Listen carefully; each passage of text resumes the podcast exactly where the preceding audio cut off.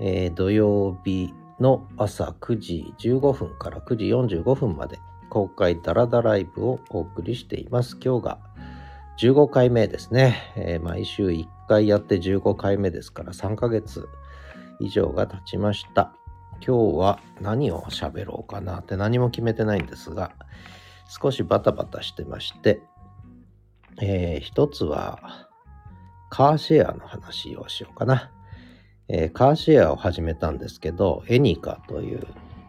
えー、サイトがありまして、これなかなかよくできてますね。私はそのカーシェアの SNS だというふうに呼んでるんですけれども、あのとてもよくできた仕組みですね。えー、もうレンタカーの時代は終わってカーシェアリングの時代に入りましたね。で、昨日の夜に、えー、連絡がありまして、アプリでね、アプリがよくできてるんです、本当に。アプリから連絡が入って、で、えー、今日借りたいと。要するに明日借りたいということで、えー、すごい急だったんですが、とても丁寧な方で、で、今朝、朝7時半に、えー、車を私のとこから借りて、え、乗っていきましたね。ちょっと北海道旅行に来たんですね。いいですね。3連休利用して北海道旅行ということで、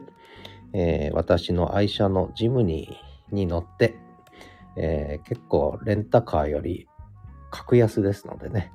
それに乗って、えー、どうも小樽ニセコ方面あたりに遊びに行くような感じでしたけどね、どうなんでしょうか。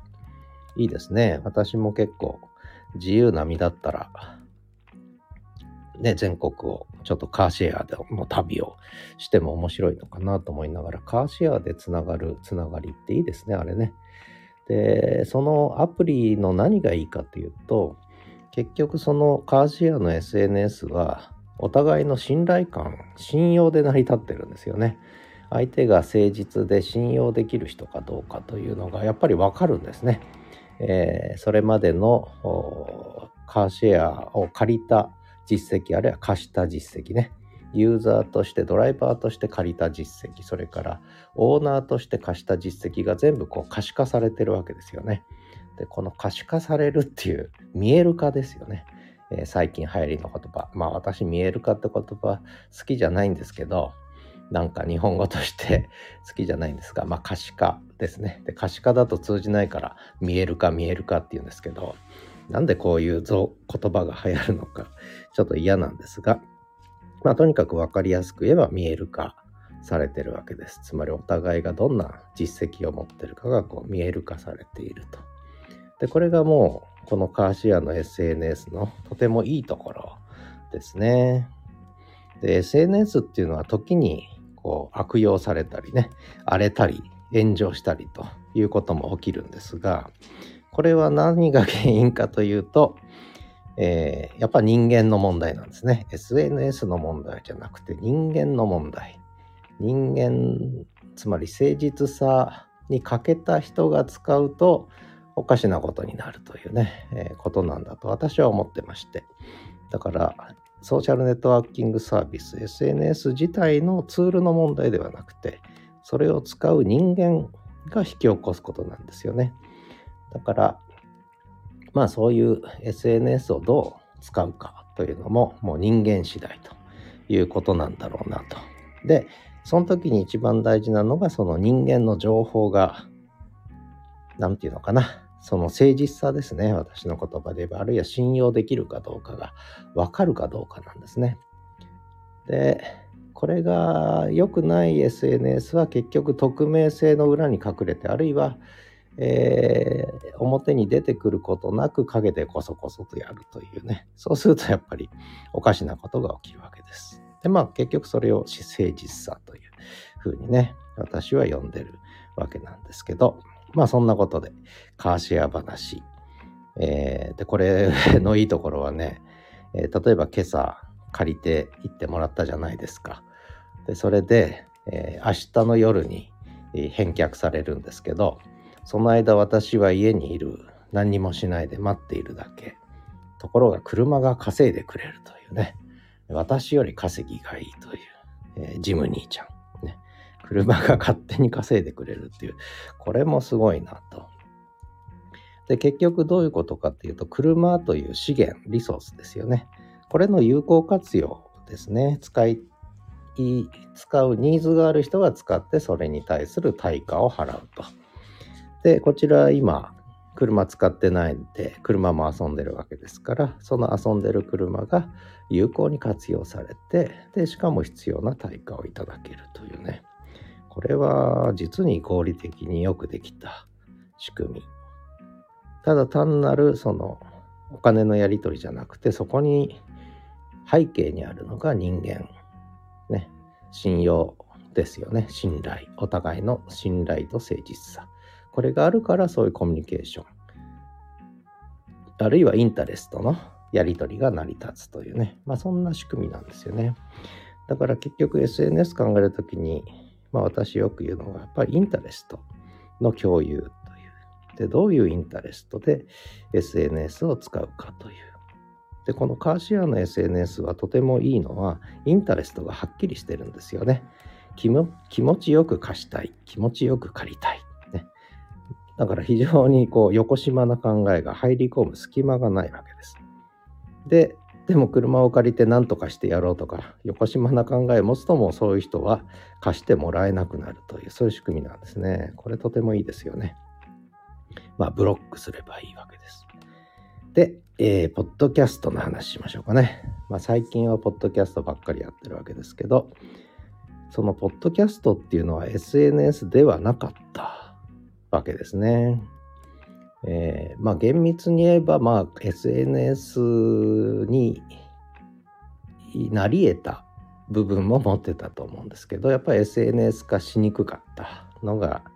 えー、ポッドキャストですよね。で、これが今、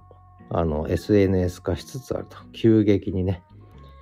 で、それにのろしを上げたのが、まあ、私がよく言う LISTEN という日本のホスティングサービス。これはもう完全にポッドキャストの SNS 化。あるいは SNS というプラットフォームにポッドキャストを取り込んだ。でもっと言うと、ポッドキャストというよりも、たまたまポッドキャストを展開できる音声配信を取り込んだと、SNS にね。まあそういうことなんじゃないかなと思ってるんです。で、でこの動きがやっぱ加速していくんですよね。えー、やっぱり一番大きいのは YouTube ですね。YouTube が Google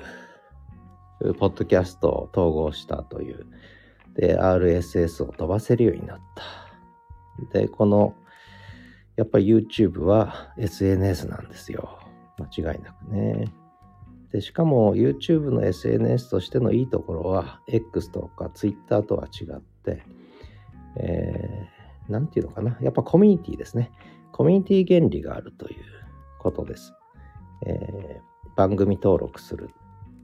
リスナーとその配信者との間にこうコミュニティ的な関係ができるというね。だインタレストでが共有できるという。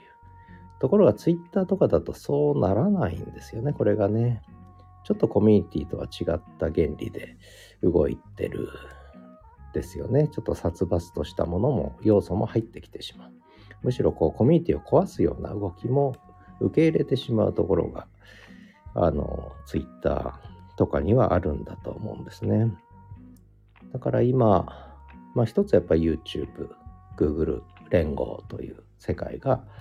一つのグローバルなソーシャルネットワークサービスとしてはコミュニティ原理でこのコミュニティ原理っていうのはあのお互いの信頼に基づいてつながるってことなんですけどもでつながりたくない人はとはつながらなくていいということなんですがでもっと言うと敵対性ではなく有効性で結びつくっていうことなんですけどでこれが YouTube、Google ではやりやすいんですね。で特に Google の認証っていうのは本人確認がしっかりしてるので YouTube もそうなんですよね。本人確認が結構厳密にしっかりしてるんでえー、まあこれちょっと余談ですけど、私今困ってるのが、YouTube の方で電話番号が、番組が2つまでしか1年間で、えー、認証できないという、せめて3つにしてくれと思うんですけど、2つはきついぞという感じが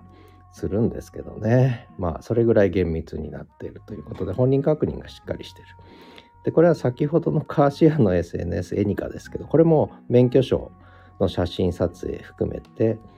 えー、本人確認がしっかりしてるんですよね。だから匿名性、つまり影に隠れて影からスナイパーのように、なんでしょう、狙い撃ちするようなことができないという本人確認がしっかりしてる。本人認証がね。これやっぱり重要な要素ですよね。で、この Google の本人確認、認証というものが一つやっぱり一番のベースにあってでその上で作られてるソーシャルネットワーキングサービスだと YouTube はね。これ結構大きなやっぱメリットだと僕は思ってますけどね。でもう一つその本人確認認証が結構しっかりしてるのがやっぱりメタ Facebook ですよね。だ Facebook の認証も今はあの非常にこうしっかりしている感じがしますので、まあ、時々変な人がねあのアクセスしてきますけどそれはもう本当にすぐにブロックできるので、まあ、さっさとブロックすればいいと。インスタグラムもそうですよね。あの時々変なフォロワーが来るんですけどもう速攻ブロックしてますけどね最近はねあれなんでしょうね連鎖的に来ますね同じ人がやってんのか、えー、よくわかりませんけど大体綺麗なお姉さんで、えー、最近登録したばかりでフォローばっかり多くてフォロワーがいないとかえー、で、なぜかちょっと胸が出ているとかね、えー、なんかそんな人が、えー、送ってくるんですけど、これついつい嬉しくて、そのまんまにしとくとやっぱり良くない。ね、よくわからない人はもう、えコミュニティには入れないということが、まあ一番いいんじゃないかなと思ってるんですけどね。まあそんな話が一つかな。まあカーシェアの話からちょっとこう SNS を実は支えてるのは、えー、本人確認とそれから信頼ですよね。信頼とか信用。でそしてその SNS を活用するインタレストの共有という、えー、ことなんじゃないかなと思ってるわけです。だからそういう話になってくると結局 SNS を何のために使うのかっていうね、え、使う人たちが。でいろんな目的あると思うんですけど金儲けで使いたい人とかね、えー、あるいは何でしょう自己検事のために使いたいとかね、えー、まあいろいろあるんだと思うんですがやっぱそのこうその人がどういう目的でどういうインタレストでそのソーシャルネットワークに関わってるのかっていうことがまあ結局まあ全てかなという気がしてます。で、まあこれはまあ SNS の話を今ダーッとしてきたんですけど、これリアルワールド実社会においても一緒なんですよね。いろんな組織やコミュニティっていうのがあって、その組織やコミュニティになぜどのように関わっているのかという、どういうインタレストで関わってるのかということがとても重要ですね。えーまあ、特にそのえ組織とかになってくるとその組織自体の目的もあったりするのでねそこにかなった形で関わる人とやっぱり自己利害だけを考えてる人と、まあ、出てくるでしょうし、うん、まあいろんなことがね、まあ、リアルワールドは渦み渦巻きますね、えー、なんかちょっといろんなことが起きてるみたいですけど。まあ私はとにかく一般論としていろんなことをねえ発言してい、えー、くことだけはちょっとやろうかなと思ってるんですがまあとにかく現場にいないのでね現場にいないので、えー、まあ関わりようがないということです。さあ話をどうしようかなどっち持ってこうかな。まあリアルワールドの話したんでちょっとまあ最近は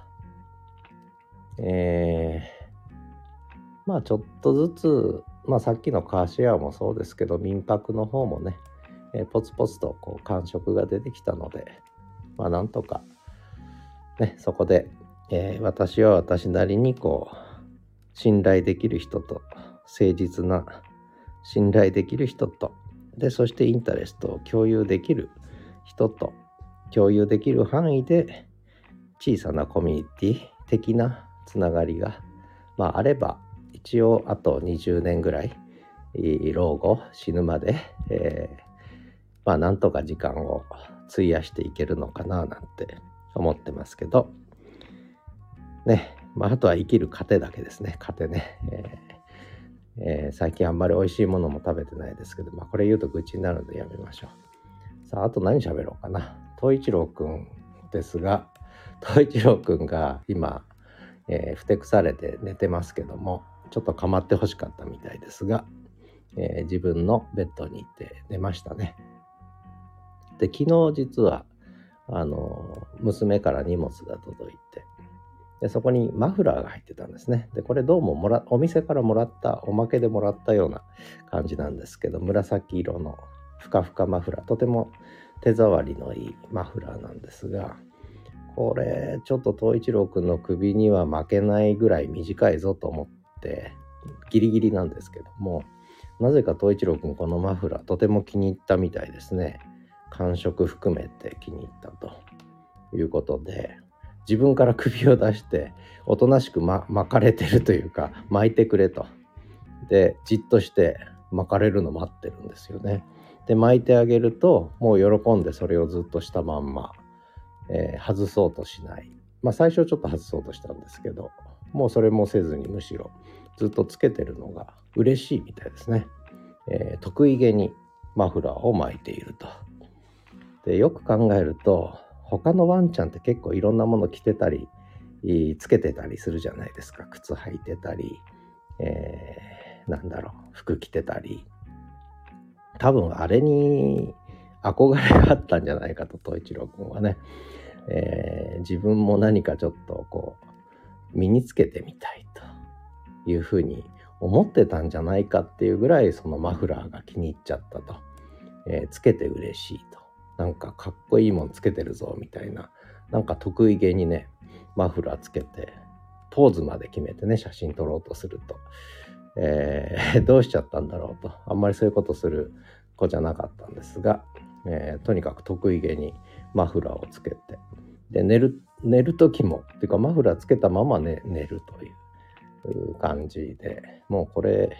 なんだろう家にいる時は冬はちょっとマフラーをつけてマフラー犬になるんじゃないかなっていうぐらい、えー、ちょっと気に入っちゃったみたいですね。面白いですね。犬は犬で犬のインタレストがあるんだなと。やっぱ興味関心があってしかもおもちゃとしての興味関心じゃなくて身につけるものとしての興味関心を持ってるみたいな、えー、感じが見て取れるんですけどすごいなと犬のインタレストは。そういうこうなんだろうファッションね社会的な感覚ですよね。ファッション気にするっていうのは。こう自分がそれを身につけてちょっとかっこいいっていうか得意げになれるというのはやっぱり社会的な視線目線を意識してるわけで。でカメラを向けたらポーズを取るっていうのもこれ目線を意識してるわけで。この犬の社会的インタレストっていうのはそういうファッションにも現れると。これどうなんでしょう？他のワンちゃんもそうなんですかね？やっぱりこう何か、え、身につけると得意げになるんですかね？で今話してて思いつきましたけど思い出しましたけどそういえば東一郎くんはハーネスとかつける時はとても得意げなんですよね。自分からやってきてもう散歩行くぞというと、えー、自分からやってきてハーネスをこうつけてもらうのを待っていると。でつけるともうなんかシャキッとしてね、えー、なんかなんだろう鎧を着たみたいな感じで、えー、さあ行くぞっていざ出陣みたいな感じになるんですけどやっぱりその単に散歩に行くからハーネスをつけなきゃいけないっていうのとは違った。なぜ何かそれをつけると自分が嬉しいというかかっこいいみたいな。で私もそのとにかくハーネスねちっちゃい時は嫌がるわけですけど慣れさせるために「お統一郎かっこいいよ」ってね「かっこいいよかっこいいよ」ってもうお立てて褒めてつけてたっていうのもあるんですがなぜかそれをつけるとかっこよくなると自分がねいうふうにどうやら思ってるみたいですね。面白いですね、これはね。えー、褒めて育てるっていうのは、やっぱ大事ですね。これ SNS 上のコミュニティの世界においても、やっぱ褒めて育てるってのは大事ですね。で、話戻ってカーシェアの SNS でも、実はコメントが書けるんですね。お互いに貸し借りしたい後に、借りたオーナー側のコメントも書けるし、ドライバー側からのコメントも書ける。でそうするとこうみんないいこと書くんですよね。あのもちろん悪いことあったら悪いこと書くんですけどやっぱ気持ちよく借りれたらそれをこう次の人に伝わるようにあのとてもあの良い感じで借りれましたとかあのとても気持ちよくお貸しできましたとかね言って書くんですねコメント欄に。そうするとそれが、えー、信頼とか信用につながって次に借りるユーザーさんあるいは次に貸すオーナーさんにとってこれプラスのポジティブな情報として社会に伝わるわけですよね。ところがこれをちゃんとやらないと例えば車だけ登録して沈黙してたりとかするとこれはいつまでたっても借りてもらえないそこにはこうインタレストでつながるお互いの信頼信用に基づいてインタレストでつながるっていうことが始まらないわけですよね。でこれはまずいと。まあ SNS の世界であればそれで別に済むんですがリアルワールドでもしそれが起きてるとすればね、えー、お互いの誠実さに基づいた、えー、コミュニケーションがポジティブな形でえー、取られていくっていうことがないとやっぱその組織コミュニティは、え、まあ、崩壊するまでいかないけどもそのコミュニティはやっぱり少し沈んでいく、え、そのコミュニティの発展性はやっぱり失われていく、まあ、そんな風にやっぱ私は思うんですよねだからリアルワールドでもそういうこうポジティブなコミュニケーション、ね、えー、が必要だと思うんです。で、もし失敗したり、非があったりした時には、もうそれは素直にね、改めればいいと。で、それは社会関係をポジティブに構築していきたいんであればね、えー、そうすればいいだけの話で、そこで、いや、俺のやってることは正しいと。それが組織のためなんだとかまあ思ってるとするとでそこでそれが周りに伝わってないとすればそれはやっぱり独りよがりの実は、えー、コモンインタレスト共有できるインタレストになってない皆さんに共有されるコモンインタレストですよね。になってない可能性が高いと、えー、非常にプライベートな保身的なインタレストになってしまってるんじゃないか。狭い意味でのね、えー、まあそんな気がするわけですよね。まあ何の話してんだかわかんないと思いますけれども、えー、まあそんな感じでまあいろんなことがちょっといろいろ渦巻いてるなぁとリアルワールドも、えー、そんなのがいろいろ伝わってくるんでね、えー、できればあんまり関わりたくないんですけれども、えー、なぜかちょっとこう関わってくる部分も出てくるので、これ全部リアルワールドの世界ですけどね。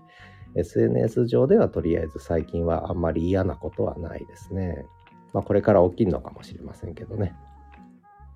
あの SNS 上では嫌なことはなくて結構楽しくやらせていただいてるんですが、ただ SNS 上で楽しくてもね、リアルワールドが楽しくなければ、これは困っちゃいますよね。やっぱりリアルワールドが楽しくて、初めて SNS も、えー、楽しくて、えー、お互いにそれぞれがやっぱり楽しくないと、やっぱ良くないですよね。えー、そんなことも思ってたりします。さて、あと5分もあるな。あと何喋ろうかな。ああとは、あの、もうすぐ札幌は雪も降るだろうということで、えー、今週の2日、3日、4日後かな、えー、水曜日あたりかな、えー、ちょっとスタッドレスタイヤに切り替えます。ね、初雪に備えて、スタッドレスに切り替えます。で大体いつも11月半ばぐらいにねスタッドレスタイヤにしてで、えー、そこからまあ夏のタイヤに変えるのは季節にあ季節っていうかその年の状況によって違うんですけども、えー、雪解けが早ければ、えー、まあ4月のうちに変えちゃいますが大体5月半ばぐらいになりますね。そうすると11月半ばから始まって121234ですからやっぱり1年の半分はスタッドレスを履いてるというのが、まあ、北海道の状況ですね。まあ、6ヶ月。5ヶ月から6ヶ月ですね。えー、は、もうスタッドレス、冬タイヤという。まあ、そういう意味では、あの、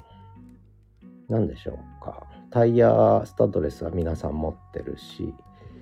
これが本州とかね、もうちょっとあったかい地域だと、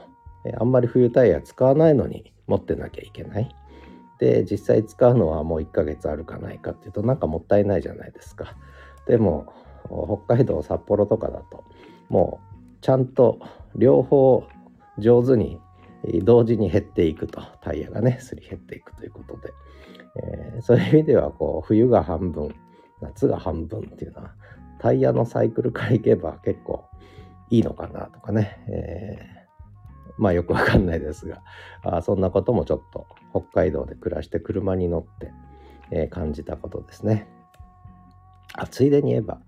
えー、私は車の免許を取ったのが52歳の時かな。53歳の時かな。ね、本当に53歳になって初めて自動車普通免許を取ったというでそれもなぜかといえば北海道に転勤になったがゆえに、えー、もう一生車乗ることはないし運転は、まあ、酒飲みなので運転はしないぞと思ってたんですね。つまり運転手付きの車以外には乗らないと自分は決めてたんですね。タクシー含めてね、えー、運転手付きの車以外には乗らないんですと。よく人には言ってたんですがなんで免許取らないんですかって言われて。まあ、酒飲むのと、あとは運転手付きの車以外には乗らないんです、なんて偉そうに言ってたんですが、えー、まあ、それが札幌転勤という思わぬ、思わぬですね、えー、申し出があったので、えー、それを受けてきたわけですが、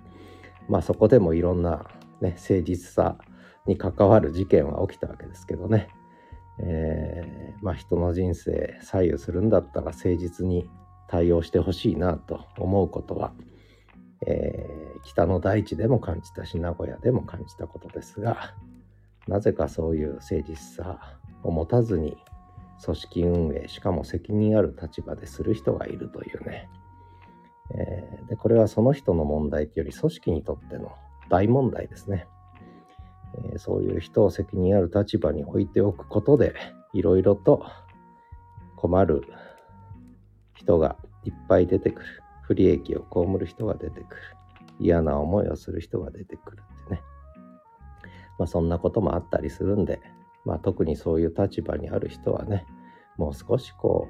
う、自らの立ち位置と責任と考えてコミュニケーションをとってほしいですね。誠実にね。誠実なコミュニケーションが取れない。えー、人は本当に困っちゃいますね。何考えてんだろうと思っちゃいますけどね。で、その時にでもその当事者は意外と必死なんですよね。